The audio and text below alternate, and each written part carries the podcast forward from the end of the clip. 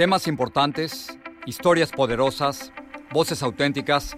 Les habla Jorge Ramos y esto es Contrapoder. Bienvenidos al podcast. Cuba es una dictadura y esto lo que significa es que controla casi todo lo que se publica en la isla. Sin embargo, con la entrada de la Internet hay periodistas independientes que están poniendo a prueba los límites del gobierno. Este es el caso de Abraham Jiménez, quien dirige un medio digital llamado El Estornudo Hace poco tuve la oportunidad de conversar con él, él en La Habana y yo en Miami. Abraham Jiménez, gracias por hablar con nosotros. Un gusto, el gusto es mío. Abraham, ¿qué tan difícil es ser un periodista independiente en Cuba? Em, es completamente todo lo difícil que puede hacer, em, hacer desarrollar una profesión eh, que no esté legislada en un país. Es decir, en, la Constitución de la República de Cuba no está comprendida eh, la prensa independiente, es decir, solo eh, eh, los periodistas autorizados a, circular en el país y los medios autorizados por la Constitución son los que están subordinados al Partido Comunista de Cuba, que es el único partido, de hecho, también. Pero tú estás al frente de un medio que se llama El Estornudo. ¿Cómo ejerces el periodismo independiente y qué consecuencias has tenido por, por hacerlo? Sí, dirijo un medio de periodismo narrativo, se llama El Estornudo, y nada, las consecuencias están, están ahí. Em, mi familia eh, sufre el acoso de la seguridad del Estado, eh, los van a ver a sus centros laborales y los, los eh, amenazan con, con, expulsarlos, con, le dicen que, que soy un contrarrevolucionario. A mí en un par de ocasiones ya en los, dos, en los últimos cinco meses me han dejado salir de, de la casa, de hecho tampoco puedo salir del país, estoy regulado migratoriamente. ¿Qué implica esto? Implica que yo y varios periodistas independientes, bueno, y opositores, disidentes también, eh, no, no, los dejan salir del país. Eh, además, eh, una vez también me llevaron a interrogatorio, estuve 11 horas en un, un, cuarto siendo acusado y respondiendo las más preguntas más amenazadoras posibles. Eso es lo que pasa cuando uno hace periodismo independiente acá. Uno, de los ejemplos el pasado 10 de diciembre fue el Día Internacional de los Derechos Humanos. Te levantaste, estabas leyendo en internet que varios periodistas estaban en arresto domiciliario y de pronto te diste cuenta de que tú también estabas en arresto domiciliario. ¿Qué significa eso en Cuba? ¿Qué es lo que no podías hacer?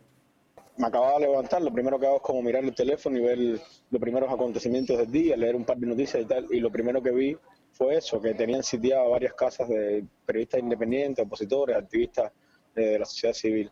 Y mm, por pura intuición me paré en el balcón y vi que también en mi barrio estaba como totalmente rodeado. Había una patrulla policial, había motos, que es en lo que se mueven los agentes de la seguridad del Estado, y había como gente como muy rara.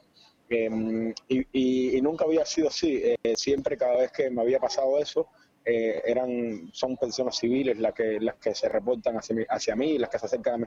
Pero esta vez, como era el 10 de diciembre, temí y por eso eh, no salí, porque eh, habían ya em, policías y tal. Entonces, siempre estos días son como mucho más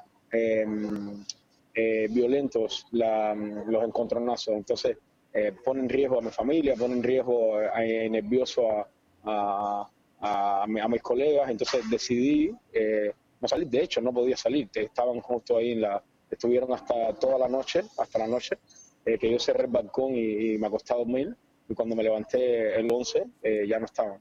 ¿Cómo ha cambiado la vida en Cuba y particularmente para, para gente como tú una vez que entró la Internet en Cuba y donde el gobierno ya no puede controlar toda la información?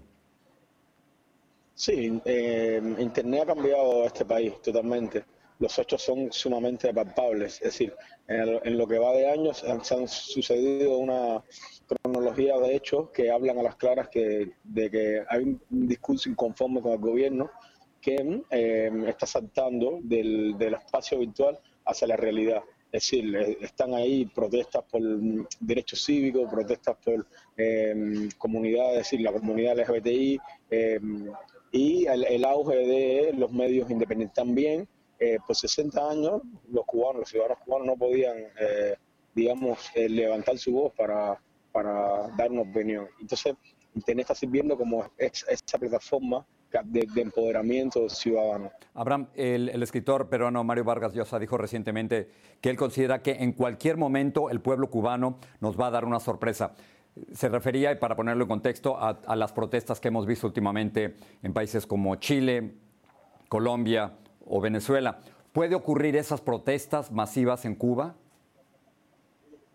Em, yo siento que hay cada vez más inconformidad con la propuesta gubernamental y cada vez eh, son más los ciudadanos que están en contra de este gobierno. Lo que pasa es que son 60 em, años de una estructura, de un sistema que ha eh, em, perdurado en el tiempo precisamente por sus métodos represivos, por tener diseñado eh,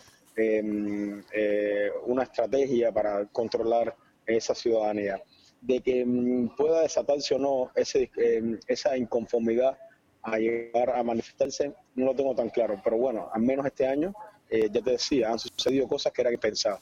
Entonces sí, yo sí creo que tengo ilusión, tengo esperanza y, sí creo mm, que, que, pueda venir un cambio. No lo sé, no lo sé, no lo tengo claro. Abraham acabas de publicar un artículo muy valiente en el diario The New York Times, en, el, en su sitio, y, estás hablando con nosotros ahora en una entrevista que está saliendo a nivel internacional, se, está viendo en varios países.